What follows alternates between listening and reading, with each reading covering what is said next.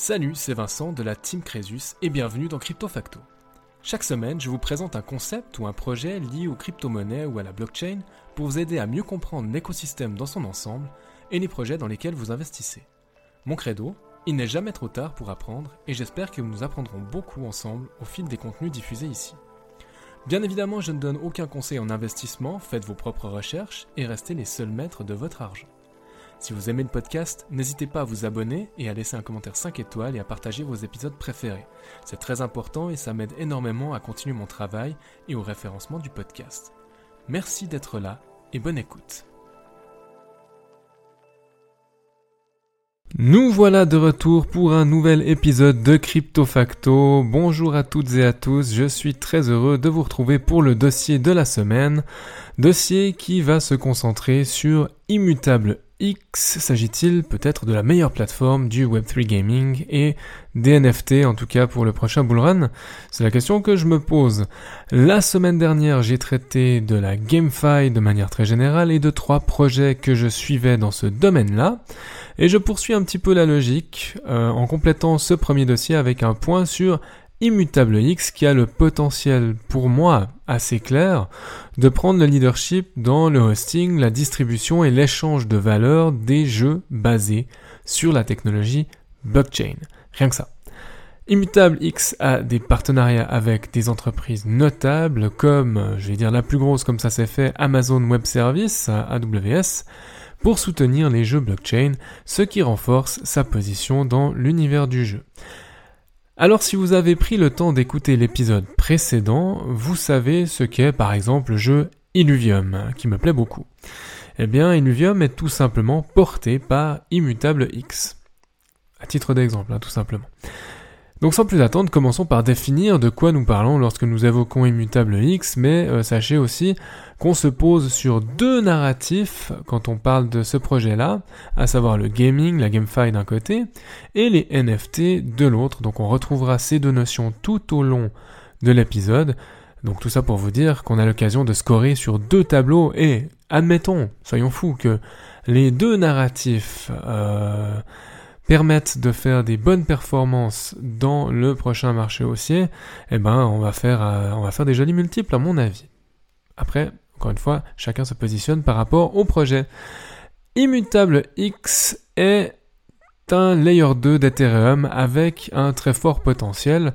Si je me base sur les données de messari.io, je vous mettrai le lien dans la description, Immutable X répond très directement aux défis actuels auxquels sont confrontés les écosystèmes NFT sur Ethereum. Donc les transactions NFT représentent parfois jusqu'à 30% de l'activité globale du réseau.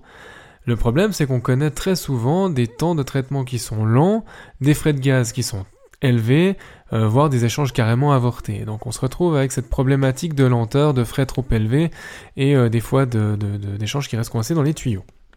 Immutable X va utiliser un regroupement spécifique de preuves sans connaissance, donc des ZK, des, euh, des Zero Knowledge, qu'on appelle des ZK Stark, si vous avez déjà entendu parler euh, de ce projet, et pour lutter contre ces fameux problèmes persistants. Et donc le réseau va revendiquer, grâce à cette technologie, jusqu'à 9000 transactions par seconde, sans frais de gaz, et qui va s'appuyer sur la couche de sécurité euh, la couche numéro 1, la couche layer 1 pardon, d'Ethereum. Alors, on est bien sur une layer 2 qui propose de résoudre les problèmes de scalabilité et de frais élevés d'Ethereum et qui se focalise sur les NFT et le gaming. Voilà, donc le positionnement très très singulier d'Immutable X. Des layers 2 sur Ethereum, vous en avez un paquet, mais Immutable X fait spécifiquement ça. Cerise sur le gâteau, Immutable X se présente également comme une organisation véritablement neutre en carbone, puisqu'elle s'appuie sur cette fameuse solution de roll-up, euh, de ZK Rollup, hein, pour réduire considérablement son empreinte carbone. Euh, les émissions quand même restantes sont compensées par divers efforts d'investissement monétaire. C'est toujours bien d'avoir une bonne image de marque et Immutable X, eh ben, essaye de la soigner. Donc très très bien. Un objectif principal d'Immutable X est de servir de plateforme de liquidité en back-end, donc euh, en, background, en arrière-plan, voilà, pour les produits, les places de marché ou les jeux utilisant des NFT. En plus de cela, le projet vise à réduire les barrières à l'entrée pour les développeurs de jeux en mettant en œuvre des API et des SDK, c'est-à-dire des kits de développement spécifiques au langage de programmation, des différents langages. Hein.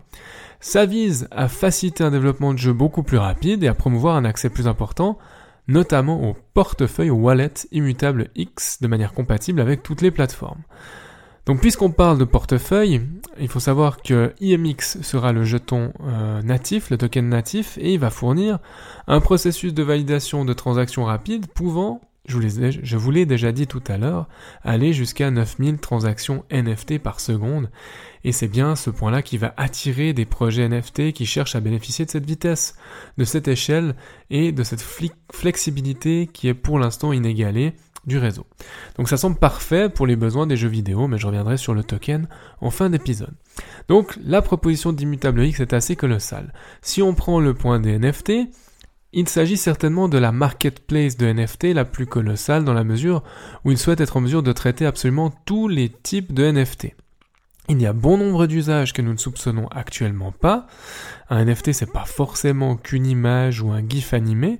On pourrait imaginer que tout ce qui a trait, par exemple, aux droits d'auteur pourrait être euh, tokenisé sous forme de NFT. Donc vous avez par exemple créé une musique, vous la, enfin vous, vous, la diffusez et puis vous récoltez des droits d'auteur dessus. Eh ben il est possible d'avoir des parts de vos droits d'auteur sous forme de NFT. Bref. Parenthèse fermée, si ça vous intéresse, vous vous renseignez sur le sujet où je ferai une capsule Laissez-moi simplement un commentaire pour me le demander. Pour revenir sur IMX, le projet s'impose de rendre possible ces usages futurs, que nous ne connaissons pas forcément encore, hein, afin de se positionner comme un des leaders de ce marché.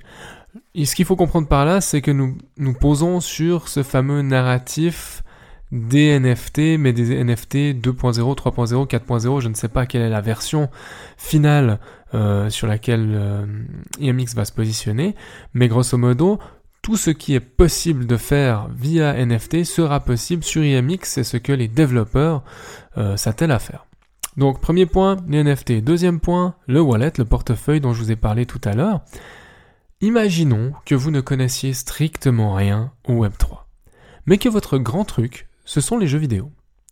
Et dans ce cas de figure, l'objectif d'Immutable X, ça va être de rendre votre expérience de jeu aussi naturelle et fluide que possible, pour les biens et les besoins de la cause, un wallet a donc été imaginé dans cette optique qui vous permettra de stocker les NFT récoltés in-game sans que cela ne trouble le gamer lambda. Donc en d'autres termes, pour certaines personnes, c'est vraiment les jeux vidéo qui vont être le point d'entrée dans l'économie Web3.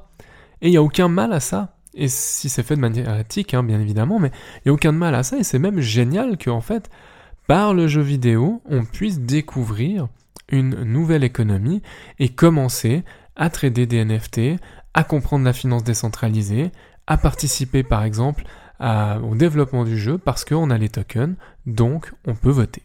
Mais je reviendrai sur ce point-là tout à l'heure. Et troisième axe sur lequel j'ai envie euh, d'insister par rapport à Immutable X, c'est la notion de SDK, donc de kit de développement. Ça, c'est plutôt pour les développeurs. Donc Immutable X se démène pour mettre à disposition tous les outils nécessaires afin de construire des jeux, des jeux sur la base de l'infrastructure d'Immutable X. Ce qui suit va être un peu du listing, mais je vais tenter de vous exposer rapidement le genre d'outils accessibles. Donc toutes ces informations se retrouvent euh, dans les méandres de leur site, mais grosso modo on se retrouve avec une gamme de différents SDK, kits de développement, qui sont adaptés à différentes fonctionnalités et différentes couches de la plateforme. Donc tout d'abord, principalement, il y a ce qu'on appelle le Core SDK, c'est la fondation qui va faciliter les fonctionnalités clés de la plateforme immutable en fournissant ce qu'on appelle un wrapper de points de terminaison API, ainsi que des fonctions de flux de travail pour simplifier les actions courantes. Si vous n'avez rien compris à cette phrase, vous êtes absolument normaux, euh, ce n'est pas grave, mais ce sont des termes un peu barbares qui signifient, par exemple pour le wrapper, qu'on a une couche intermédiaire entre l'utilisateur et l'API qui permet d'abstraire les complexités de l'API et fournir un ensemble de fonctions de méthodes plus simples pour accéder aux fonctionnalités de l'API. Donc c'est comme si euh, on se simplifiait la vie avec une interface supplémentaire entre deux qui euh, regroupe toutes les fonctionnalités dont j'ai besoin ou auxquelles j'ai besoin d'accéder. Donc ça c'est le Core SDK. Après, il y a forcément le Wallet SDK qui va permettre aux applications de gérer les transactions des utilisateurs en se connectant au portefeuille d'utilisateurs sur différentes plateformes. Donc c'est très important d'avoir un kit de développement de wallet. Puis après vient le Link SDK qui n'a rien à voir avec Chainlink, mais qui inclut une interface utilisateur pour que ceux-ci puissent voir, signer, approuver les transactions. Donc le wallet, c'est gérer les transactions, mais pour les voir, les signer, les approuver, c'est le Link SDK, c'est cette interface utilisateur. Finalement, je vais pas faire trop long donc sur ce sujet-là, mais on a ce qui est en développement et qui est censé quelque part consolider, voire remplacer les autres SDK, c'est le Immutable SDK, donc le SDK immutable. Lui doit améliorer l'expérience utilisateur, réduire la complexité, rationaliser le processus de développement et il doit avoir euh, dans son dans son cœur une intégration de produits tels que son passeport, donc vous avez une espèce de passeport d'identifiant et qui va remplacer progressivement le Core SDK le Wallet SDK. S'il y a des transactions d'utilisateurs, ça implique qu'il va y avoir des changements de propriété d'actifs. Ça va nécessiter, nécessiter pardon, l'approbation des propriétaires de ces actifs qui doit alors euh, pouvoir mettre à jour l'état de la blockchain plutôt que de simplement lire les données. Et le développement de tous ces SDK, c'est censé permettre aux développeurs de garantir un onboarding, c'est-à-dire un embarquement euh, dans le jeu et une expérience de jeu fluide alors qu'il y a toute cette complexité derrière. En somme, Immutable X est presque invisible pour les gamers. Si vous devez retenir qu'un seul truc de tous ces SDK, c'est ça. Puisqu'on devrait pouvoir jouer à des jeux vidéo qui ont leur propre site, mais IMX intervient en lame de fond, d'un point de vue purement technique. Et c'est en ça que je trouve euh, IMX fabuleux. Ça leur permet de ne pas être lié à la réussite d'un seul jeu ou d'un seul projet NFT. C'est certainement vraiment, je, me répète peut-être, mais ce que je trouve de plus fascinant chez Immutable X, on a vraiment affaire à un fournisseur de services très solide qui va clairement profiter des réussites des projets qu'il supporte, mais qui n'est pas nécessairement menacé par l'échec commercial de certains de ses projets. Alors la partie de mon cerveau qui est câblée à mes investissements me fait penser que m'intéresser à IMX aujourd'hui c'est pas absurde, puisque logiquement il devrait durer dans le temps, même lorsque les jours ont perdu de leur momentum. Donc après, chacun fait comme il veut, comme toujours. Dans CryptoFacto, il n'y a aucun conseil, juste du partage, mais je dois admettre que je suis assez hypé par Immutable X. Donc afin de vous représenter un peu le catalogue de jeux en ligne ou en développement proposé par Immutable X, je ne peux que vous conseiller de vous rendre tout simplement sur leur site officiel. Les jeux sont rangés par catégorie, que vous soyez fan de racing, de RPG, de FPS, vous trouverez le jeu qui correspond le mieux à vos préférences. À titre d'exemple, vous avez bien sûr Illuvium dont je vous ai parlé la semaine dernière, donc n'hésitez pas, si vous n'avez toujours pas écouté l'épisode numéro 30, ben allez-y. Mais vraiment maintenant, et revenez après. Mais il y a aussi donc d'autres jeux comme Gods Unchained, qui est un jeu de cartes à collectionner afin de défier d'autres joueurs. Donc on est dans des versions blockchain et NFT des, jeux euh, plutôt classiques comme Magic, The Gathering ou Yu-Gi-Oh! Un autre jeu qu'on peut trouver, c'est Undead Legends, un jeu de survie avec des zombies partout. Donc si c'est votre cam, ça existe, tout simplement. Et pour vous donner un dernier dans un style très, très différent, vous avez War Riders, un jeu de course et d'action. Bref, à vous de voir ce que vous souhaitez tester. Le point maintenant sur le token IMX en lui-même. Donc déjà c'est un jeton ERC20, donc il va se retrouver par exemple si vous avez une ledger directement dans la liste euh, de votre, de votre compte Ethereum. Il est au cœur de l'écosystème d'Immutable X, avec un approvisionnement total de 2 milliards de jetons. Il s'agit donc d'un jeton qui est très polyvalent, qui agit à la fois comme un jeton utilitaire, donc de paiement, et de gouvernance, euh, qui va aussi couvrir les frais de transaction, offrir des récompenses de mise et donner aux détenteurs un pouvoir de vote en fonction de la quantité de jetons qu'ils possèdent. Il se trouve qu'au début de l'année 2023, on a constaté une croissance assez importante d'Immutable X avec plus de 100 000 acteurs euh, actifs en mars 2023 et un investissement de 200 millions de dollars de Temasek en juillet 2022 déjà qui avait confirmé le rôle très important d'Immutable X dans les NFT. IMX trouve son utilité donc dans différents secteurs comme les places de marché NFT, l'industrie du jeu pour la création et la négociation d'actifs en jeu, les transactions d'art numérique, de collection, la tokenisation d'actifs du monde réel comme l'immobilier et les actions, et le soutien aux produits financiers financier, ou décidément je ne sais plus parler, excusez-moi, donc le soutien aux produits financiers basé sur les NFT dans l'écosystème DeFi. Ça fait énormément de choses, mais potentiellement le jeton IMX va venir s'imbriquer un petit peu là-dedans. Alors à l'heure actuelle, il y a une offre en circulation de 1 milliard 208 000 et des brouettes pièces IMX pour les 2 milliards de tokens euh, de max supply. Ça fait qu'on est autour des 60% de tokens. C'est, c'est pas mal, c'est pas folichon non plus. Ça signifie qu'il va y encore y avoir une grande pression baissière euh, le temps qu'on ait émis tous les tokens. À vous, encore une fois, à vous de voir si vous estimez que la hausse sera tellement significative que cette pression baissière finalement ne se verra presque pas.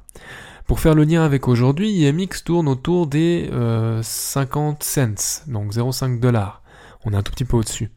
Et en mars, il valait environ 3 fois plus cher, à 1,50$.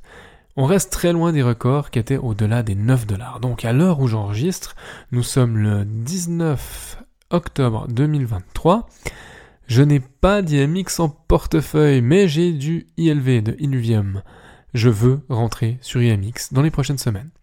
On n'est pas dans le cas de d'un projet qui n'a rien à voir, mais de RNDR dans lequel j'aimerais investir, mais qui est trop cher pour moi aujourd'hui. Là, je suis prêt à payer les 50 euh, cents pour IMX. Ça n'engage que moi, euh, comme d'habitude. Hein, ce n'est pas un conseil en investissement, c'est ce que je fais. Donc faites-vous votre opinion en croisant les sources, en croisant les avis, en allant voir ce que fait la concurrence. Euh, ils sont certainement pas plus pas plus bêtes que moi. Voilà. Nous voici déjà arrivés au bout de l'épisode de la semaine. Merci du temps que vous m'accordez régulièrement. J'espère que vous trouvez de quoi méditer un peu semaine après semaine et que vous apprenez parce que c'est le but tout simplement. Pour ce qui est de IMX, je trouve le projet vraiment intéressant, plein de bon sens et sur un marché qui ne peut, selon moi, que s'étendre. Je ne suis pas rémunéré comme toujours pour parler d'un projet ou d'un autre, je le fais au gré des envies et des lectures engagées. Et franchement, entre parier sur...